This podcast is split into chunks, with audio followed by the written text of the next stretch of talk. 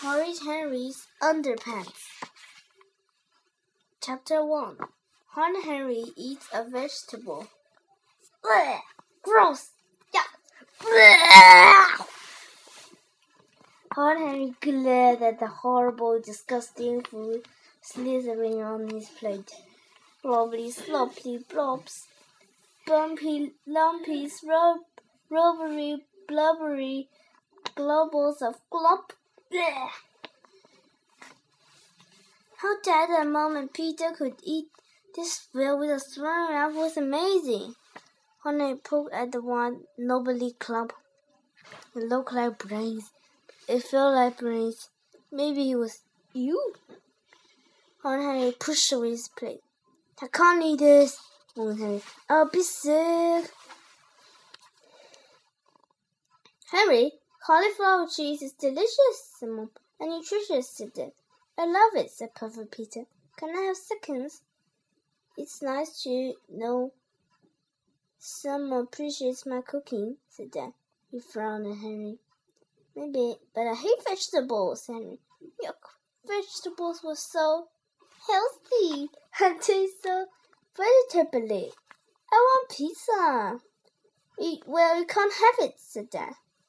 Ralph has pizza and chips every night at his house, said Henry. And Graham never has to eat vegetables. I don't care what Ralph and Graham eat, said Mom. You've got to eat more vegetables, said Dad. I eat loads of vegetables, said Henry. Then what? said Dad. Crisps, said Henry. Crisps on vegetables. Are they, Mom? asked Papa Peter. No, said Mom. Go on, Henry. Ketchup, said Henry. Ketchup is not a vegetable, said Dad. It's impossible cooking for you, said Mom. You're such a picky eater, said Dad. I love those things, said Henry. Like what, said Dad. Chips, crisps, burgers, pizza, chocolate, sweets, cake, biscuits, loads of food, said Henry. That's not very healthy, Henry, said Puffy Peter. You haven't said any fruits or vegetables. So, said Henry, mind your own business, Toad. Henry called me Toad, Peter. Ribbit, ribbit, Horrid Henry. Don't be hard, Henry, snapped Dad.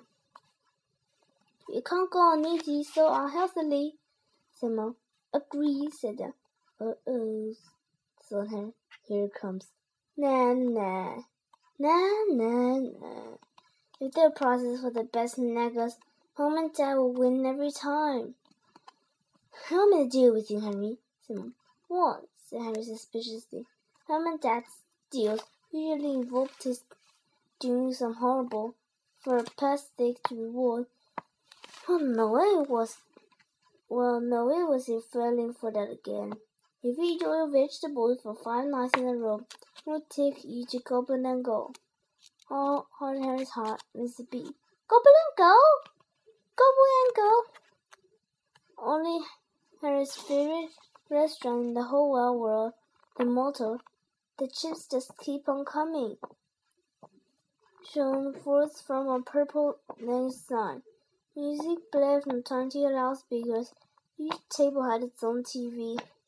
You could watch the chefs heat up your food in the giant microwave. Best of all, grown-ups never want to hang about for hours chow. You ordered, gobbled, and left. Heaven. And what fantastic food! Jumbo burgers, huge pieces, legs of ketchup, as many as you could eat, fifty-two different ice creams, and not a vegetable inside.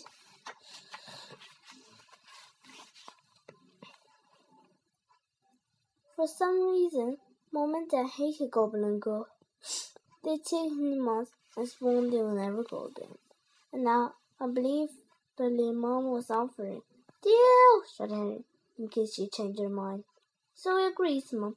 Eat vegetables every night for five nights, then we'll go. Sure, whatever, said Henry eagerly. He'd agree to anything for a meal at Gobble Go. He hurried down, dance, snap down the street, singing. Mother, I'm a lady. For the chance to eat a Gobble and go.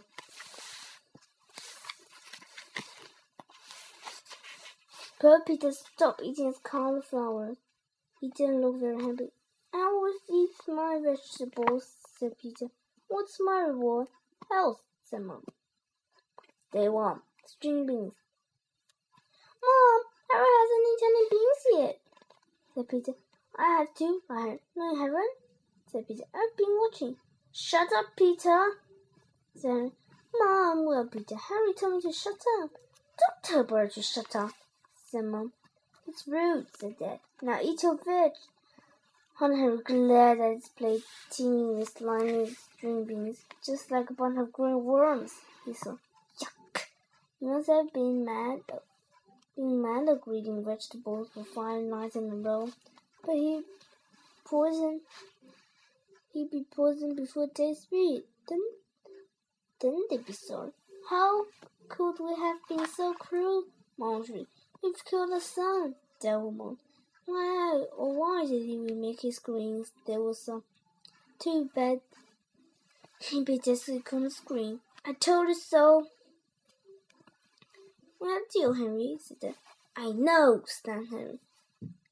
He got out the teeniest, tiniest bit of string being good. Go on, Mom. Slowly, Henry lifted the fork and poured the poison in his mouth. Ah! What a horrible taste! And he spit, he splattered the sneaky stiff as a string bean stuck in water, he gasped. Peter spit several beans and poked in his mouth. String beans, Dan said Peter. So crispy and crunchy. I mind if you like them so much, muttered Henry. How did you eat every one of those string beans? said Dad. Oh no, gobble and go. On oh, gone. No, was eating another mouthful. The taste was so horrible. But oh, Gobble Go! Those burgers, those chips, those TVs. There had to be another way, surely. He, King Henry the Horrible, would, def- would defeat a plate of greens. I would. How's his battle plan? Was dangerous. It was risky. But what choice did he have? First, he had to distract the enemy. No, Mom said, pretending to chew. You were right. These beans are very tasty. Mom bean, Dad bean. I told you you liked them if you tried them so much. He pretended to swallow. They spit another bean. He pushed it around his face. Mom got to fill the water jug. Dad turned his beak to her. Now was his chance. Henry stretched out his foot on the table and Mandy kicked Trickle Peter said. Look up, Peter, there's a spider on your leg. Where? squealed Peter. The friend on the table. Leap, boop. Her springs hopped into Peter's plate. Peter raised his. I don't see any spiders, said Peter. I knocked it off. Uncle Henry pretended to vigorously. Then Peter saw his plate. Part with string bean. Ooh, said Peter. Look at me. I saw it finished. Tee hee, thought Henry stage broccoli. Flip piece of Harry's broccoli accidentally fell on the floor. Harry kicked down on Peter's chair. Plop! Another piece of Harry's broccoli fell. Another, another. Plip, plop, plip, plop, plip, plop. So the floor under Peter's chair was littered with broccoli bits. Mom, said Peter's making a mess. Don't be telltale, said Dan. He's always telling me, said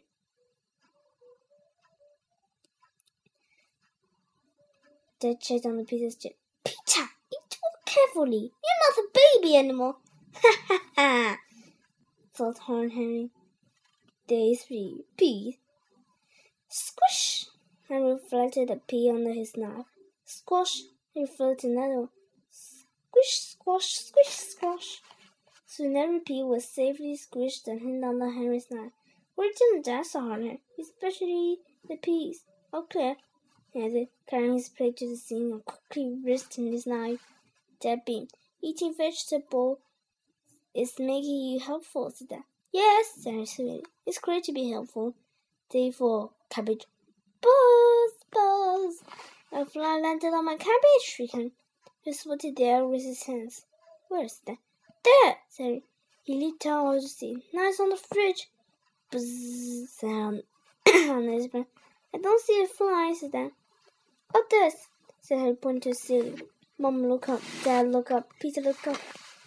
Harry dumped a half a handful of cabbage into the bin. Then he it back down the table. Rats, and I can't eat the rest of my cabbage now, can I? Not after a filthy, horrible, disgusting fly walks over it, spreading germs and dirt and poo and. All right, all right, said Dad. Leave the rest. I'm a genius, thought Horace Smirk. Only one more bet until vegetable victory! Day five. Sprouts. Mom into sprouts. Dad ate his sprouts. Peter ate his sprouts. Henry glared at sprouts. Of all the miserable rotten vegetables ever invented, sprouts were the worst. So bitter, so stomach clearing, so green.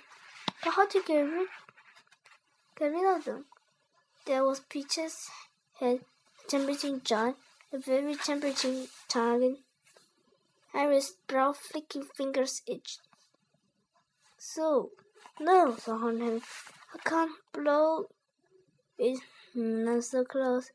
Should he throw them on the floor? Spit them in his napkin? Or, on her beam, there was a little drawer in the table in front of his chair. A perfect Brussels sprout sized drawer. Have you eased it open? What could be simpler than stuffing a sprout or two inside while pretending to eat? Soon the drawer was full. Harry's plate was empty. Look, Mom, look, Dad, screeched Harry. Oh, God! Just true, he said gleefully. Well done, Harry, said Dan. Well done, Harry, said Peter. I'll take you to Gobble and Go tomorrow, said Mom. Yippee! screamed Hard Harry. Mom, and, Mom, Dad, Henry, and Peter walked up the street. Mom, Dad, Henry, and Peter walked down the street. Was Gobble Go with his flash no, near sign. Brown music and purple walls. They must have walked past it. But how? Henry looked about wildly. It was impossible to miss Gobble Go. It was a narrow sand for miles. It was right here, said Henry, but Gobble Go was gone. A new restaurant squatted in its place. The Vicious Veggie, read the sign. The all new vegetable restaurant. I am gazing hard at the menu poster cabbage casserole, pop-up peas, spinach surprise, sprouts a go-go, choice for Virgil or broccoli ice cream. Yummy, said Peter. Look, Henry's mom is serving all your new vegetables. Opened his mouth to protect, protect their clothes. He knew when he was eaten